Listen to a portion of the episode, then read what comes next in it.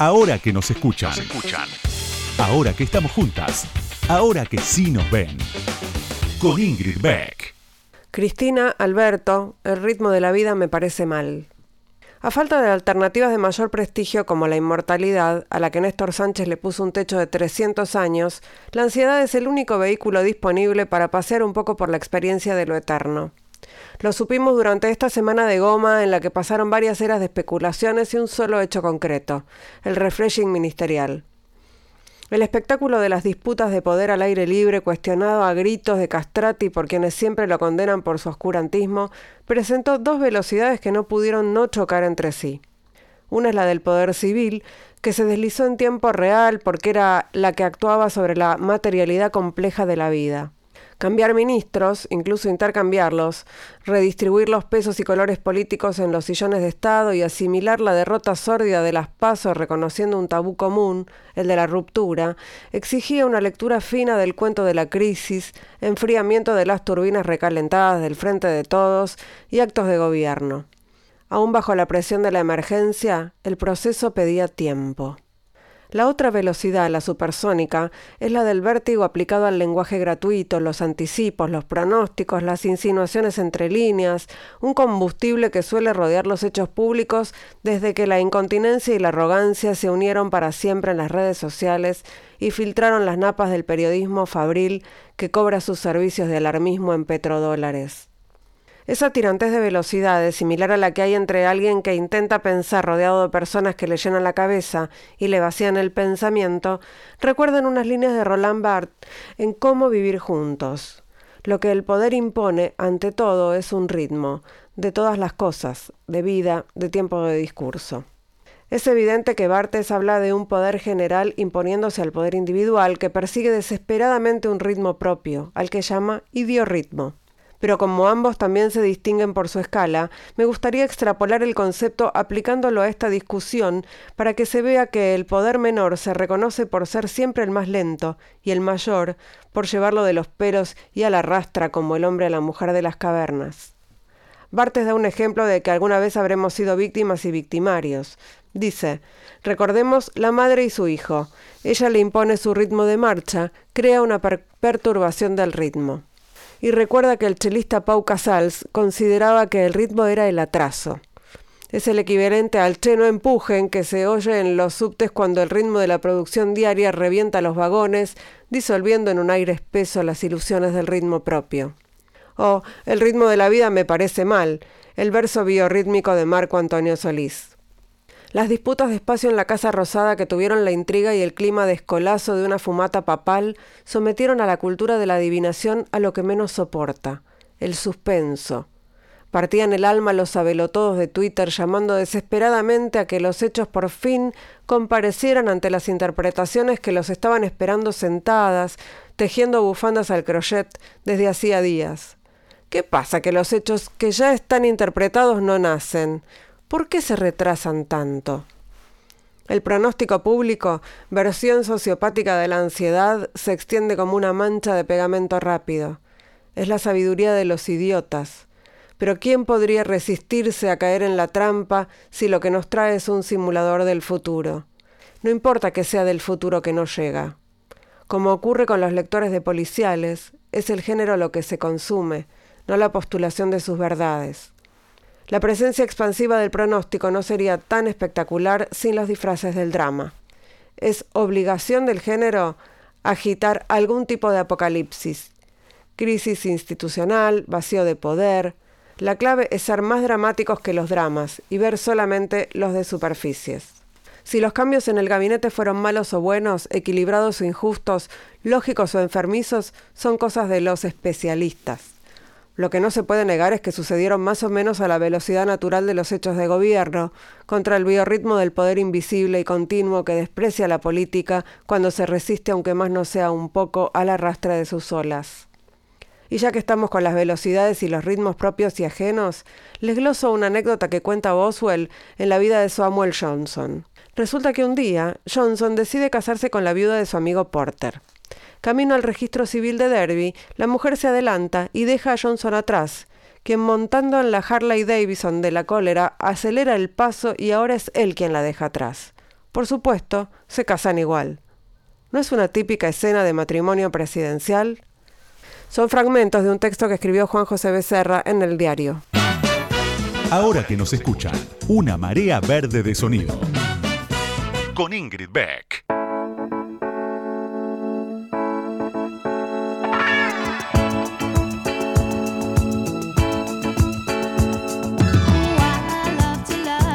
Buenas noches, buenas noches, bienvenidas, bienvenidos, bienvenides, bienvenides, bienvenidas, bienvenidos. Creo que lo dije varias veces. A este nuevo episodio de Ahora que nos escuchan, a la salida de la pandemia. ¿Eso están diciendo? ¿Que se puede andar sin barbijo por la calle? ¿Que llegó la primavera? ¿Que vamos a volver a ser felices? ¿Será cierto? Ojalá. Bueno, traigo toda la energía positiva para que eso ocurra. En serio, estoy contenta, qué sé yo. Vamos a ver cuánto dura, pero mientras dure vamos a aprovechar estos momentos. El sol, el aire libre y todas esas cosas que nos traen la primavera y el verano. Amigos, amigas, amigues, aquí estamos. Vamos a hacer un programón porque en un ratito nada más vamos a hablar con la actriz Mercedes May Escápola. Quédense, ya venimos. Ahora que nos escuchan, ahora que vos me escuchás, te cuento algo más sobre la invitada de hoy. Ahí va.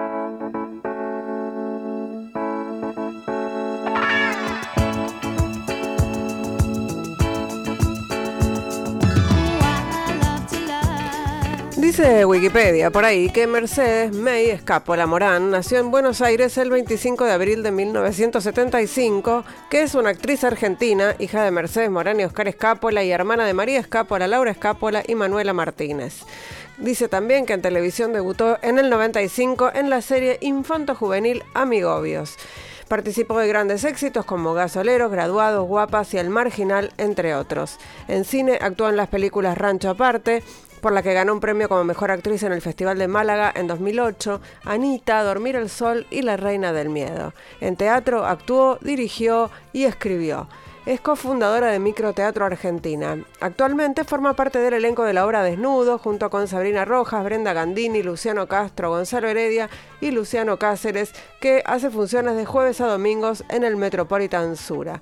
Durante la emisión de La Voz Argentina, lideró un grupo de fans del reality, del cual confieso, formé parte activa que comentábamos el programa minuto a minuto en Twitter. Y ahí en Twitter su biografía dice actriz, directora, mamá de León. Bienvenida, May Escapola, ahora que nos escuchan. ¿Cómo estás? Está, muy bien. No sabía que en Wikipedia ya decía lo de la voz. No, lo de la voz lo agregué yo. lo más importante. Lo, de la voz.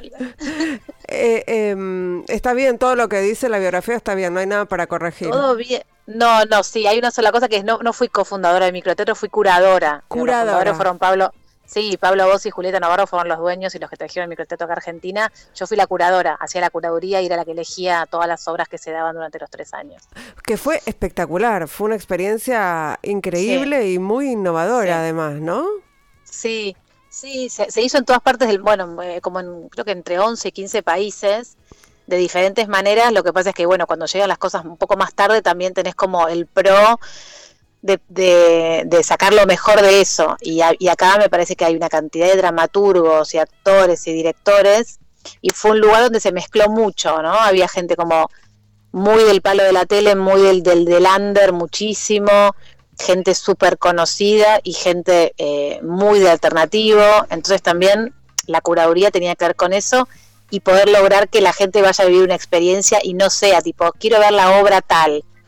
Veía tres, cuatro horas, era la experiencia de estar ahí y conocer actores nuevos. Era como una picada, ¿no? Cuando querés probar de todo, un tapeo. De todo, de todo un poco, pero tenía un nivel donde, nos viste, estaba, no sé, Daniel Hendler, no sé, había de todo, digo, Daniel porque fue el primero que se me apareció, digo, pero veías a, a, no sé, muchos actores muy buenos, Marvelati, Gentile, Hendler, Sí, gente, y, y también era la... Eh, contra Julia Senko.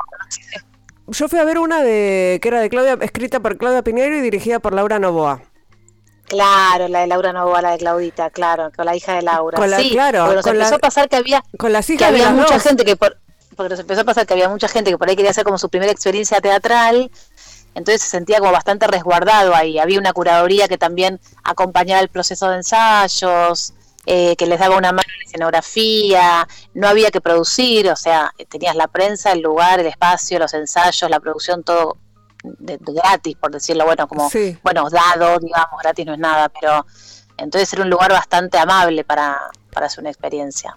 Eh, bueno, nada, me, me colgaron de microteatro porque me pareció algo que ojalá se pueda retomar en algún momento. ¿Lo ves posible o fue una experiencia que empezó y terminó y ya está? Yo, yo la terminé cuando me fui a hacer desnudos y dije otra curadora, digamos, en mi lugar, porque no podía con las dos cosas. Mm. Pero yo creo que en algún momento se podrá hacer. Tengo entendido que el lugar sigue alquilado, no me, me desvinculé un poco yo de ah. ahí. Hice tres años y cuando fui a hacerme a Mar del Plata no podía estar allá y acá. Así que me parece que fue una etapa súper cumplida para mí. No sé, creo que no, se pasaron más de 5.000 espectáculos, estuvo bien, estuvo bien para mí. Eh, estamos hablando con May Escápola, que eh, te llamas Mercedes igual que tu mamá, es así como re tradicional, y ustedes tienen muy poco de tradicionales, eso me llama la atención. No, no tiene, es que no tiene al revés, toda la gente cree que sí, que viste como la gente que le pone a los hijos como de la misma manera, no, nada más lejos que eso, es un nombre que le gustaba a mi papá antes ah. de conocer a mi mamá, mi mamá era muy chiquita cuando me tuvo tenía 19 y mi papá tenía 24, o sea, muy jóvenes y hacían lo que se les cantaba. Eh, muy machista también en ese momento porque a mi papá le gustaba Mercedes desde mil años antes de conocer a mi mamá y dijo, el día que tengo una hija le pongo Mercedes. La conoció a mi madre y mi mamá le dijo, no, pero pará, me llamo yo Mercedes, un bajón, pobre piba. Y mi papá fue y me anotó. Era un momento donde los varones podían anotar solitos a las hijas. ¿Cierto? Este, se ve que sí, no sé, para mí era como raro. Yo siempre le digo a papá, ¿pero es verdad esto? Fue y me anotó. Y se ve que mi mamá, no sé, tú a poder para, ha dicho, qué sé yo, ponerle, ponerle estufa si querés. cualquier cosa. Y cualquier cosa, sacame de acá. Y ahí quedó, ahí quedó Mercedes, Mercedes, sí, cero tradición, imagínate lo tradicional que somos en mi familia. Por eso me llamaba la atención, no sabía la historia. Y bueno, quedó May, ¿cuándo te empezaron a decir May? Que es otro, otro sobrenombre que detesto. ¿Ah, empezaron a decir, ay, me parece como que la otra vez hablaba en la radio con Andy con eso me da como medio concheto, medio no sé, me da todo lo que no, no quiero ser. Eh, me lo dijo una amiga mía a los, a los 15, la secundaria, María Paz se llama la chica. Es cheta, seguro es cheta. María Paz suena cheto, más cheto que May. También, ella, pero ella sí era cheta. Yo creo que ella me puso May eh, porque ella era medio chetona. Para, para sentir que tenía una amiga cheta como ella. Se ve que sí, yo la imagínate en los 90, anti-Menemí, era lo menos cheta del mundo. bueno, pero te quedó politizada. ¿Qué, ¿Qué, haces ahora? Lo, lo aceptás, lo llevas con vos, convivís. Ya está, es que también se empezó a decir, bueno, ya está, ya sos May, sos May. Y como también me alejaba de Mercedes, claro. se ve que fue quedando, ¿viste? Soy medio como pasiva en esas cosas. Dije, bueno, ya está. Bueno, yo no un nombre tampoco le, todo. le cuento a la, a la audiencia que el, el, domingo nos vimos personalmente con May, nos habíamos visto una sola vez en una de las movilizaciones por el aborto en 2018 y nos vimos ahí, nos dimos uno, uno de los abrazos con protocolo porque fui a ver la obra, me divertí muchísimo. Y tengo un audio para escuchar en donde vos y Luciano Cáceres hablan de, de bueno, de la obra que va hasta ahora en el Metropolitan y hablamos un poco de, de lo que están haciendo ahí en en el escenario.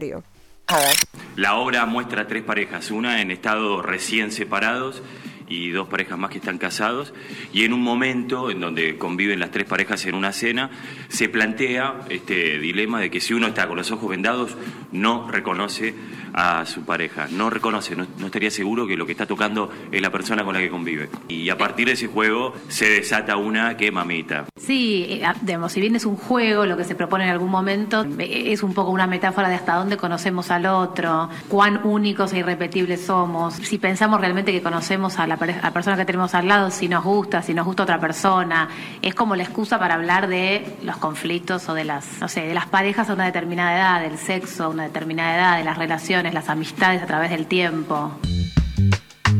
Bueno, era, eso era 2019 cuando estaban llevando la obra a, Mar del Plata, pero la historia sigue siendo la misma.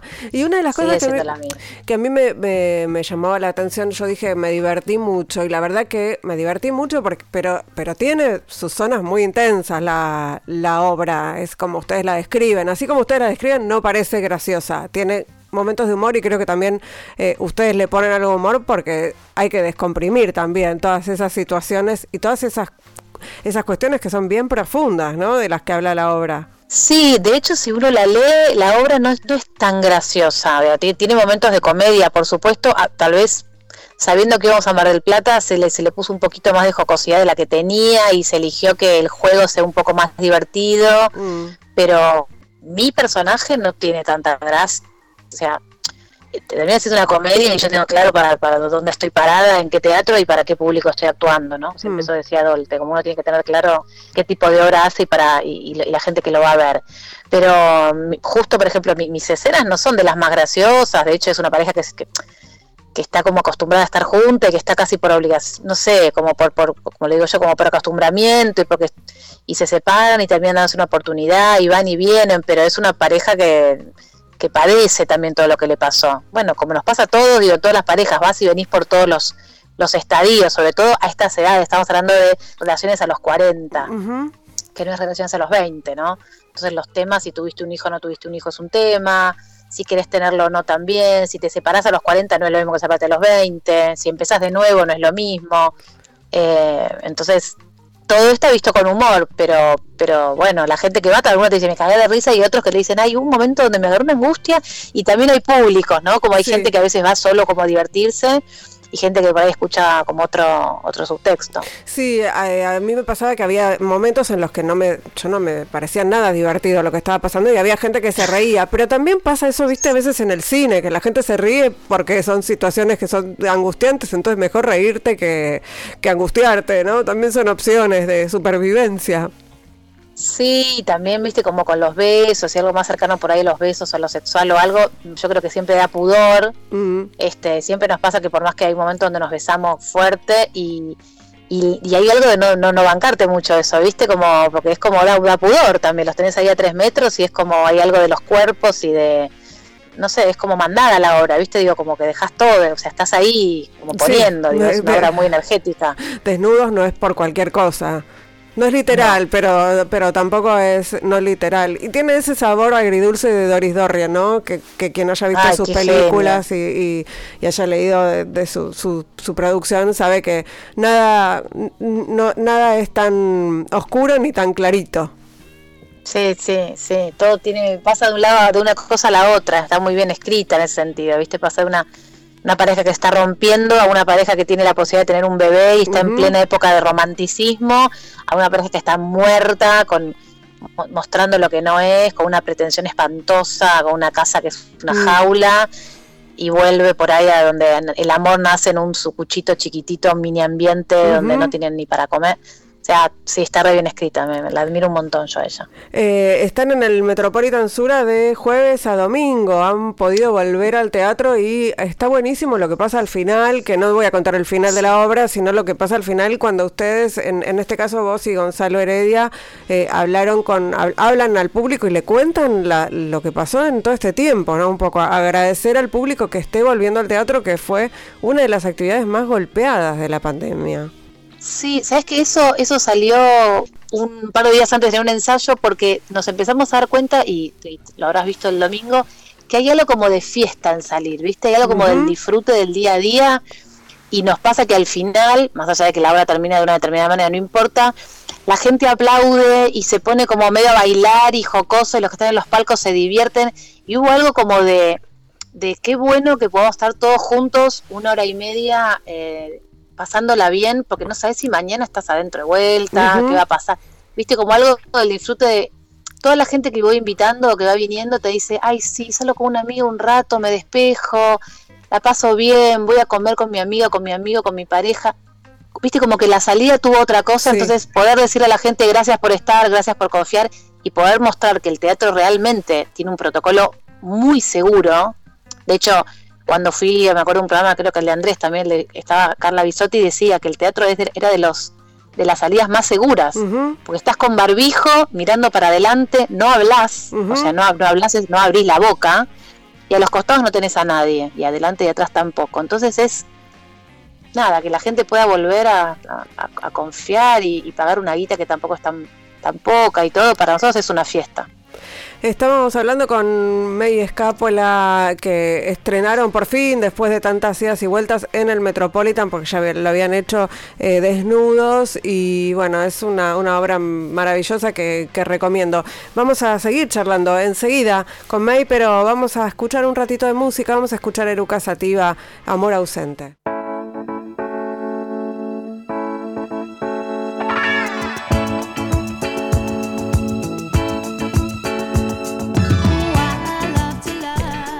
Seguimos aquí en Ahora que nos escuchan, estamos charlando con May Escápola, que entre sus muchas actividades hace radio también, es una, una colega de la radio. ¿Y, cómo, cómo, surgió esta, este plan radio de, May? Eh, no, colegas muchísimo. Ustedes son genios. Yo apenas estoy hace tres años. Fue así. Yo soy bastante amiga de, de, Andrés, eh, de Andy. Andy Kuznetsov. Estudiamos juntos, eh, Andy Kuznetsov. Sí. Eh, si yo le digo Andrés, nadie sabe. Andy, Andy. Eh, nos conocemos hace muchos años porque estudiamos juntos en lo de Julio Chávez. Yo era asistente y él estudiaba, en realidad yo ya medio que había pasado como más años. Y siempre tuvimos, nos quisimos mucho, y buena onda, idas y vueltas. Después en graduado nos volvimos a juntar. Él conocía a Juan Castro, que era el hermano de mi, bueno, de mi ex marido, como que siempre había gente cercana y, y querida alrededor. Y después cuando él hizo Happy Hour me llamó para que yo lo coaché y lo dirija, no sé qué, estaba queca, también hubo ahí como un approach. Y hace tres años empezó a sumar, obviamente, las radios de construyéndose sumando mujeres. y había, y eh, había un día que estaba Vero Lozano haciendo una columna, otro día estaba Flor Peña, y Flor se bajó, y entonces me llamó Andrés y me dijo, quiero una actriz, pero que sea cercana, que sea amiga, y, yo, bueno, como muy taurina que soy, le dije, no, pero no voy a hablar de cualquier cosa, tengo que ir a trabajar. O sea, mm. algo, algo que sepa tengo que hacer, porque no, no, ir a charlar, no soy Vero, viste que tiene como una, no sé, no me interesaba hablar de mí misma, qué sé yo, o alguien que sea divertido. Entonces le propuse, si, si me daba el espacio para empezar, para, mm, para hablar de teatro, para hablar de teatro alternativo, para darle lugar a teatro alternativo y teatro off, que yo sentía que no había desde el lugar que yo lo hago, que es una actriz que a la, que no le pasan data, no es que a mí me pasa una gacetilla y yo digo. No, no, no sé. Vos entendés. Yo voy, claro. Sí, voy, veo lo que no veo y, promociono lo que me gusta. Entonces, hay algo de eso que empezó evidentemente a llegar un montón, porque hace tres años que el espectáculo del que se habla explota y se conocen sus redes y sus no sé qué, y la verdad que para el, todo el teatro alternativo fue maravilloso. Sos un influencer de teatro. El teatro alternativo, porque yo siento que a mí el teatro el teatro comercial no me necesita. Claro, claro. Pero, hay una salita que tiene 50 personas que la están rompiendo con gente mega talentosa, todo lo que hay en el galpón de Guevara. Empecé como a descubrir mundos que dije, ah, pero esto lo tiene que conocer la gente. Y cuando y a ver cosas y cuando y, cuando no te gusta algo que ves ya empecé como a afilar un poco, viste, como el lápiz, así que en general voy a ver cosas que en general sé que me van a gustar, conozco a todos, ya tengo una edad mm. y, muchos años de estudio y la gente que voy a ver sé que o es muy recomendada o empiezo a ver y voy viendo. En general siempre la pego, por suerte, como que voy viendo cosas que me gustan. hay mucho bueno, hay mucho talento. Te, vamos a aprovechar, nombrarnos, decirnos, recomendarnos tres obras para ir a ver. Y a mí la última de Dolte, que se llama Luz Testigo, los miércoles, es una obra que se hizo en pandemia, se creó en pandemia, él hizo un, hizo, hizo un concurso, Javi hizo un concurso de dramaturgia, ganaron obras y él dijo, bueno, los cinco ganadores las, las, dirijo yo. Wow. Así que son cinco o seis obras pequeñitas de 15 minutos cada una, geniales, hechas en pandemia y si bien no hablan de la pandemia, están todas atravesadas por la pandemia, es muy divertido. Esta es una, bueno, jauría de mi amigo Nelson Valente, que vos le recomendaste, me gusta mucho. Distinta, más como de, diferente. Eh, bueno, ahora se, se, estrena una obra la semana que viene que se llama Un Domingo. Sí. Es una obra de circo que no sé si la vieron, que es una locura, es una locura de las mejores cosas que vi.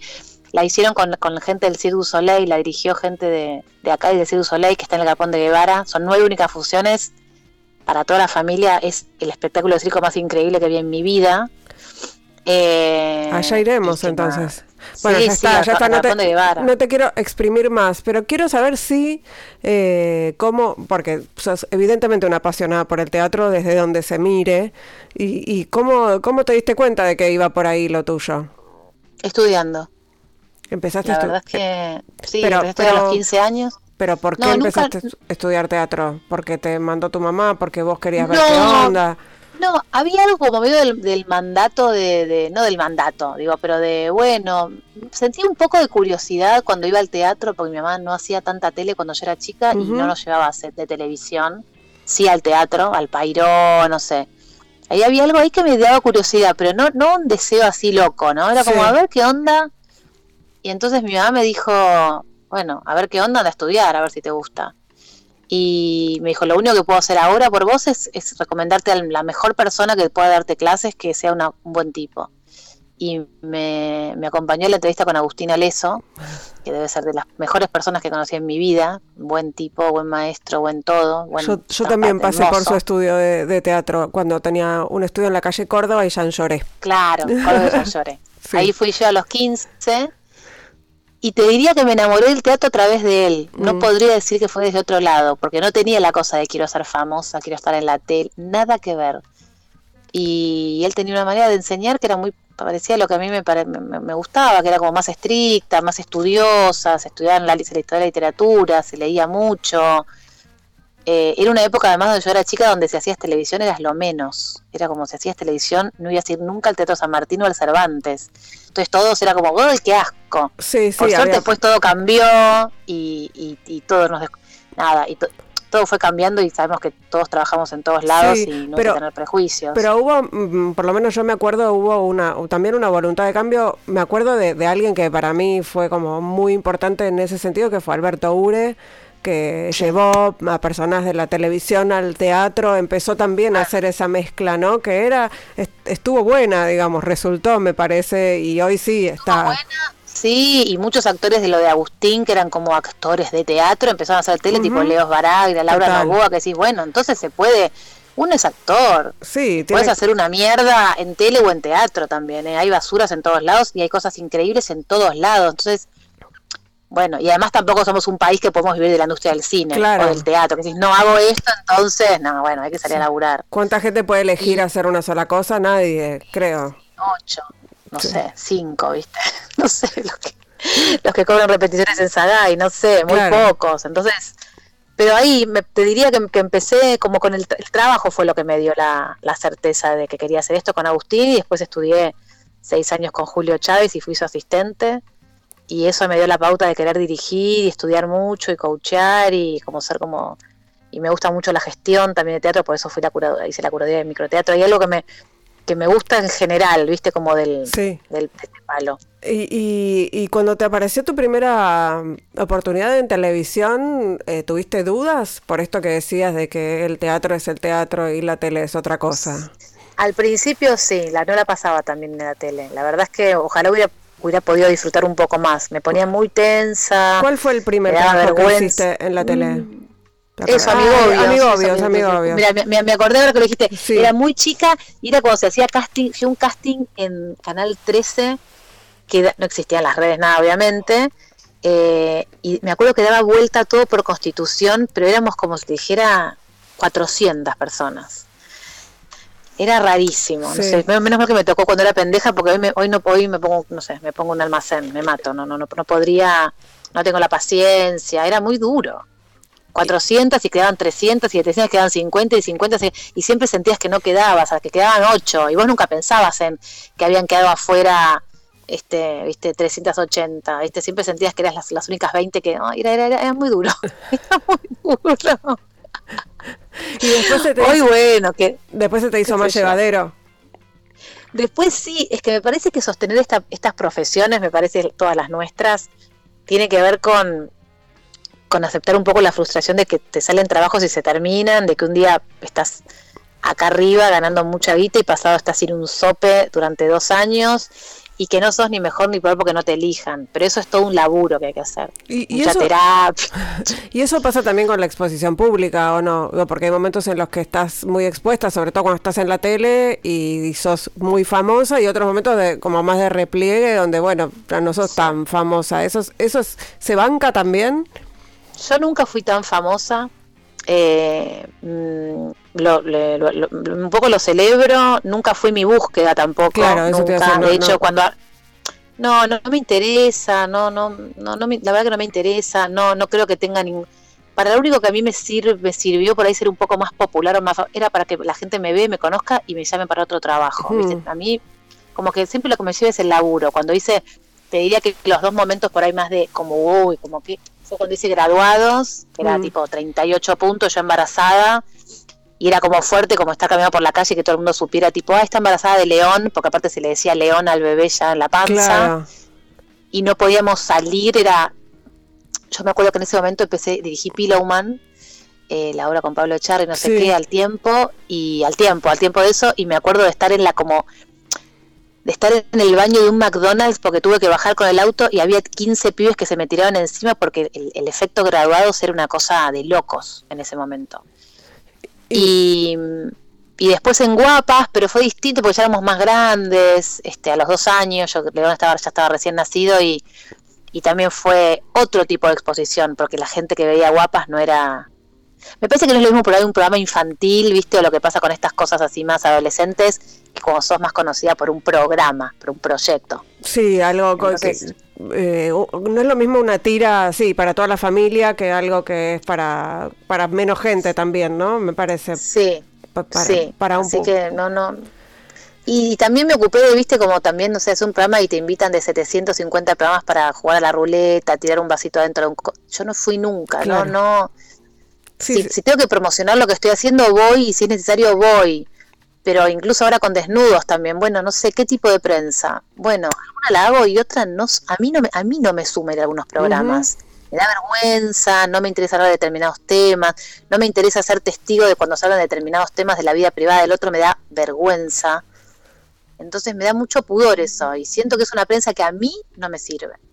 Entonces tampoco es, hago una tapa revista hablando de mi, ¿viste? Sí, mi casa, lo que sea. Sí, no quiero, mi familia, mi casa, mi ex, qué sé yo, no me interesa.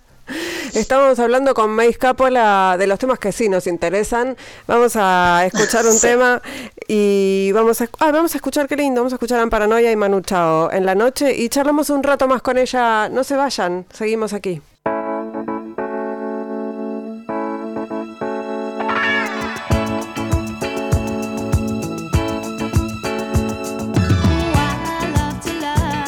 Tercer bloque de Ahora que nos escuchan aquí en Radio Con Voz. Estamos hablando con May Escápola, que estrenó hace poquito en el Metropolitan Sura Desnudos, con gran elenco. Y estábamos hablando recién sobre las tensiones entre la tele y el teatro y entre todas las eh, cosas que hiciste en tele estuvo Simona y tengo un audio en donde vos hablás de cómo fue trabajar con, con D'Artes en ese momento. Y me gustaría escucharlo porque, porque me dispara además preguntas sobre todo lo que venimos viviendo en estos últimos años eh, las mujeres. Sí, no fue fácil, sabiendo la denuncia que estaba, también era como un, algo que se sabía. Calu ya había, había hablado. Era difícil, sí, trabajar con una persona que estaba, uno sabía que estaban por denunciar, era difícil, cada uno ya tenía su postura, las mujeres sobre todo teníamos muy, nuestra postura bastante formada, así que claro, no, fue fácil, no, no fue nada agradable, no fue nada agradable. Este, yo siempre tuve bastante claro, porque claramente le creía a Telma, le creía a Calu, por supuesto, y me acuerdo que había mucho como de, bueno, si no les gusta no, no van a trabajar. Y yo decía, pero ¿por qué viste las mujeres tenemos que revictimizarnos? Sos, sos víctima de algo y encima tenés que dejar tu trabajo porque hay una persona acusada de... No, en todo caso que se vaya. Pero bueno, nadie se movía, así que fue... Mm, sí, no fue, no fue grato para, no fue fácil. Bueno, ahí estabas hablando de, un momento que, que, fue histórico también en la lucha por, por los derechos de las mujeres, ¿no? Ese, ese, ese momento en el que Telma denunció a, a D'Artes también fue un antes y un después, me parece, en todos los hitos que podemos marcar en nuestro, en nuestro camino de los últimos años. ¿Y cambió también un poco la industria o fue un ratito nada más? Mm, no, yo creo que para que cambie la industria, para que cambie el mundo, mm. eh, falta mucho más que una denuncia. Por eso para mí siempre era interesante cuando decíamos, no nos quedemos con el caso D'Artes, que sí fue un antes y un después, pero digo, me parece que que no sea el único acosador del mundo, ¿viste? Digo, porque si no, mm, queda ahí, queda ahí. Eh, es mucho más profundo, me parece. Y creo que van a faltar, no sé, muchísimos años. no subestimo para nada que, siempre da un primer paso, por supuesto, pero me parece que la lucha para, la, para la igualdad de las mujeres, para que no haya acoso, para bueno, para todo lo que ya sabemos y venimos hablando hace mucho, no ni empieza ni termina con una denuncia. Fue un muy buen primer paso, hmm. este, después viste que uno escucha mucho a los varones diciendo, bueno, ahora hay que cuidarse de todo. Y sí, Y sí. Ahora hay que cambiar los chistes. Y sí, querida, hay que cambiar los chistes. Uy, no se puede hablar de nada. Y bueno, chequea. ¿Por qué me tuve que fumar 20 años tus chistes de mierda? Eh, sí, y ahora, bueno, sí, empiecen a rever todo, aunque les parezca extremo. Siempre, viste, como, como se nos acusa como de extremas y de todo, pero me parece que siempre que si hay extremos, seguramente estaremos en un momento muy, muy extremo. En algún momento encontraremos un medio, pero para eso es porque venimos de otro extremo, que es muy fuerte. Hay un, patriarcado muy fuerte y cuando yo estaba ahí lo viví, esto que yo decía de antes de la denuncia de Telma. Eh, había mucho describimiento de Calu. Porque era linda, porque era modelo, porque no sé qué, pero no sé, ¿entendés? Como, bueno, pero ella es, ¿viste? siempre y no importa lo que sea o lo que no sea la mujer. Sí, sí, eh, pero si se hizo está mal. Sí, siempre tiene la pollerita muy corta, no importa quién sea, es así. En este caso y mucho ahí, a mí me dijeron que, y, hay una cosa de, los varones, de cuidarse entre el culo entre los varones, que por suerte apareció mucho entre las mujeres también, ¿viste? Como había una cosa muy de muy fuerte donde había dos, tres varones que, que creían y el resto era, mm, no sé, no sé. Ahora después son todos feministas, pero en ese momento, chicos, vamos. Bueno, pero hay algo también de, este mito de que las mujeres no pueden trabajar juntas y demás, que, que tiene un sustento, entre comillas, en la realidad, que es que hay muchos menos lugares para las mujeres. Entonces se, se, nos ponen un, ¿no? Como que se nos pinta, como que nos estamos peleando entre nosotras.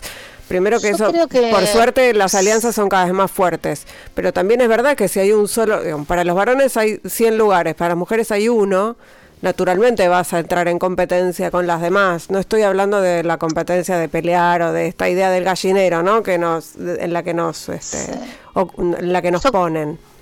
Yo creo que tiene que ver con un montón de cosas. No creo que tenga que ver solamente con los lugares. Con los lugares ni hablar. Eso ni hablar. Después es como la base. Pero también tiene que ver con que, fíjate que las mujeres también se nos hace competir de quiénes somos más lindas, quiénes somos mm, más flacas, quién es más rubia, quién es menos rubia, quién es de qué. A los tipos no tanto. Entonces también nosotras entramos en, y bueno, obviamente la van a llamar a tal porque es más linda que yo, la van a llamar a tal porque es más joven que yo. En los tipos no está tanto ese tema, porque culturalmente no están los tipos ese tema. Entonces hay algo de la misma sociedad, no porque me, quiera lavar las manos, digo, pero que también hace que la competencia siempre sea más femenina que masculina. Sí, sí, porque en los cuerpos, en la inteligencia, en los lugares de laburo. Y, y hay algo también de los varones del patriarcado no sé cómo explicarte, que, lo chiquititito, hablamos hace un rato, bueno, nosotras como fuera del aire de los colegios y no sé qué. Yo hace un par de años, es una, una, muy cortita, pero muy estúpido, pero para mí también, vamos, te muestra lo que es, cómo las cosas no cambian. Somos todas feministas, somos todas no sé qué. Vas a un colegio y todos los regalos del Día del Maestro, los regalos de los cosos, los, los disfraces de los pibes, la seguimos haciéndolo nosotras. Sí. Todo obvio que nos vamos a pelear, porque te aparece una madre que te dice, no, porque la pollerita decís, no me hinches las pelotas, con la ponerle una escarapela no me rompa la... Los padres no están en el grupo, no conversan, no sé qué, salen a tomar una cerveza y decís, che, pero ustedes hablan, no, esas cosas no hablamos. Obvio que nos vamos a pelear más, porque somos más frontales y porque hablamos más de todo y porque estamos metidas en todo.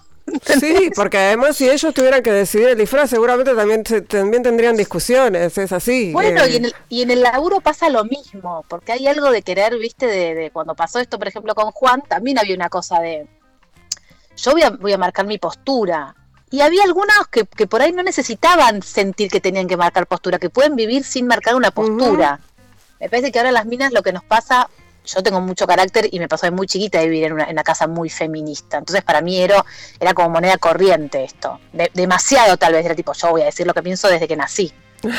Pero ahora hay algo de las mujeres donde, bueno, decimos lo que pensamos. Y si eso nos, nos, trae una pelea, un conflicto, y bueno, bienvenido sea. Pero después todos los, lugares comunes de que las mujeres trabajan, otra...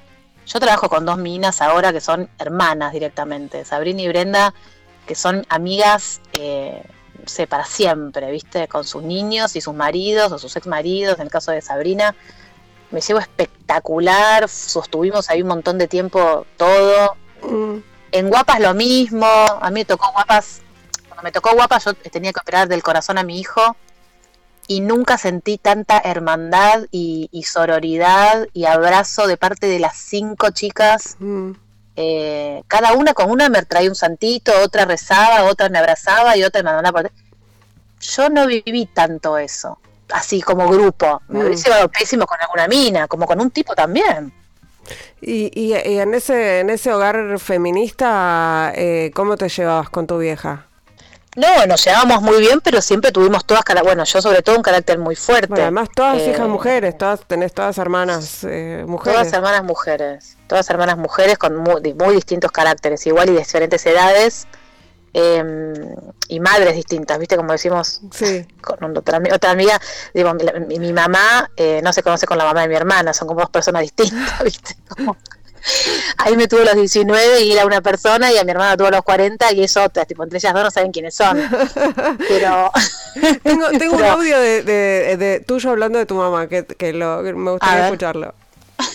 En particular me pasa que cuando yo fui mamá, empecé a entender un poco más lo difícil, lo difícil que es todo. Digo, lo difícil para una mujer, bueno, en, en mi, en el caso de mi mamá además, nos tuvo muy chiquitas, ¿A qué edad te tuvo, Mercedes? A los, se casó a los 17 y me ah. tuvo a los 19. Claro, era una Y a mi hermana a los 20 y a los 21 ya se separó. O sea, rapidísimo todo. Claro, aprendieron juntas. Sí, éramos un poco de verdad, era como una especie de mini matriarcado que había en mi, en mi hogar porque éramos las tres mujeres y... ¿Por qué? ¿Y tu papá se...? Bueno, mi papá cuando yo tenía dos años se fue a vivir a España. Ah.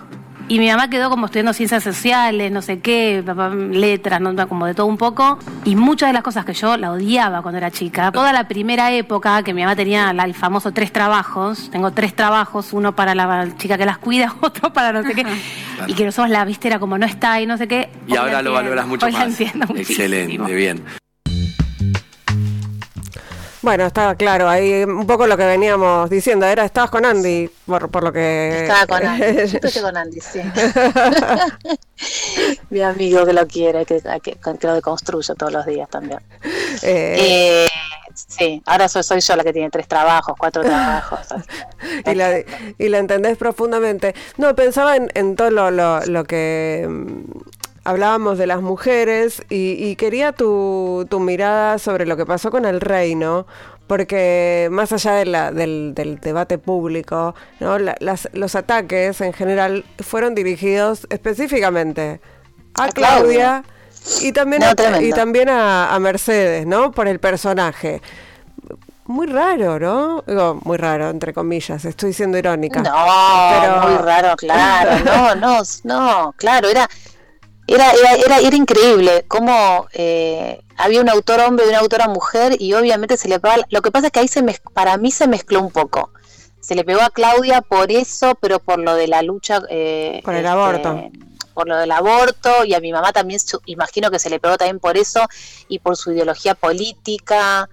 Eh, em, porque otra vez, tal vez no todos los varones em, se manifiestan, digo, para no criticar a los varones, no digo, eh, tan apasionadamente eh, como lo hacen algunas mujeres.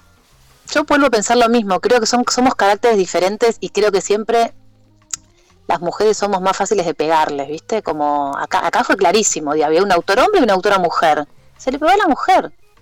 Así de simple. Es como, ¿por qué? Porque, porque es feminista, o porque pañuelo verde, o porque eh, ¿viste? Porque sos una loca, porque sos una resentida, una frustrada, una porque envidias a otras mujeres. Oh, es como no se termina nunca. Tenemos todos los flancos débiles, ¿no? Como mm, no no no hay no hay este bueno, sí, somos las que más, violencia sufrimos, es así, por eso estamos peleando. Sí, digo, ves lo que decimos siempre, no es que los tipos no, no, es que los varones no sufran violencia, sé qué, digo, pero bueno, hay estadísticas muy claras, digo, y lo que decís vos, hay lugares de puestos de trabajo, decís, bueno, de, de 70 empresas, 99 son varones y uno es una mina, que porque es menos inteligente, no, porque vivimos en un mundo, en un patriarcado y en un mundo machista, entonces siempre hay algo de debilidad y de pegar, y porque además yo creo que a una mujer también le va a doler un montón. Yo sé que a Claudia, cuando pasó todo esto, le, dolió, y lo sé por mi madre, que es muy amiga, y, también hay algo de la sensibilidad que, bueno, le pego al que más le duele también. Eh, eh, sí, bueno, además Marcelo no tiene redes. Por eso, claro, por eso te digo. Bueno, y, Peretti tampoco. claro. me parece, no sé. No, no, no, me parece que no. no, o estar menos expuestos. Lo que digo es que hay nada, me parece que siempre pienso lo mismo, que la exposición, sea la que sea, y decir lo que pensás, siempre va a traer consecuencias. Siempre. Y, y, bueno, y es un momento donde tal vez las mujeres estamos más expuestas también, pero vamos a conseguir cosas que también queremos, como fue lo, de, lo, del aborto, lo de, no sé, el cupo, la del trans, hay un montón de cosas que vas consiguiendo. Y para eso, bueno, en el camino hay que ir peleándose, hay que ir diciendo lo que uno piensa y perder gente. A todas nos pasó estar un poco expuestas y decir, uff, me mataron. Eh, May, estás haciendo desnudos en el Metropolitan, estás en la radio y... ¿Qué más? ¿Y qué más? Eh, no, por ahora eso. Con eso estamos. Siempre, siempre, sí, con eso estamos siempre con proyectos así, por ahí más como de autogestión, con compañeros de laburo, y eso me gusta también. y bueno, y ahora sale, ahora sale una serie por Star Plus que hice con Adrián Suar en plena pandemia, en el verano. Ahora mm. cuando, no sé, cuando arranca Star Plus, no sé, Fox, no sé ni cuál ella arranca ahora, viste que arranca como tres series así de Disney Fox. Sí. Hice una yo en el verano, así que también arranca eso en estos días. Te imagino siempre buscando algo para dirigir. ¿Te imagino mal? Siempre. No, me imaginas perfecto. Me imaginas perfecto. De hecho, había, un, había una idea con Gonza y con El Gordo Castro em, de dirigir una obra. Ahora justo volvemos con Desnudos, pero tenía una, una, teníamos entre manos una cosa para. Nos hicimos muy, muy, muy, muy amigos, así, muy familia. Eh, y yo los quería dirigir y siempre tenemos la idea de hacer algo los tres juntos, que si no será teatro, será tele y yo los dirijo, no sé, veremos, pero siempre hay como idea de hacer cosas juntos porque nos, nos queremos. Y a mí dirigir sí, es de las cosas que más me gustan. Eh, May Escápola, fue un placer eh, haberte tenido este rato en Ahora que nos escuchan. Muchas gracias. Eh, Ay, gracias a vos y nada, nos estamos, nos estamos cruzando. Ahora ya creo que nos vamos a poder... en, alguna marcha o sí, o en algo, en un, en un bar, donde sea. en un bar o, en, el próximo Masterchef, en algo nos vemos. Te mando un beso enorme. Te mando un beso y te adoro. Gracias, linda. Beso grande. Nos vamos escuchando a Bjork, Army of Me. Lucas Rodríguez Perea en la operación técnica, Sergio Cirigliano en la musicalización, Laura Petraca en las redes, Mariana Boca en la producción. Será hasta el próximo miércoles a la medianoche, acá en Radio con vos. Adiós.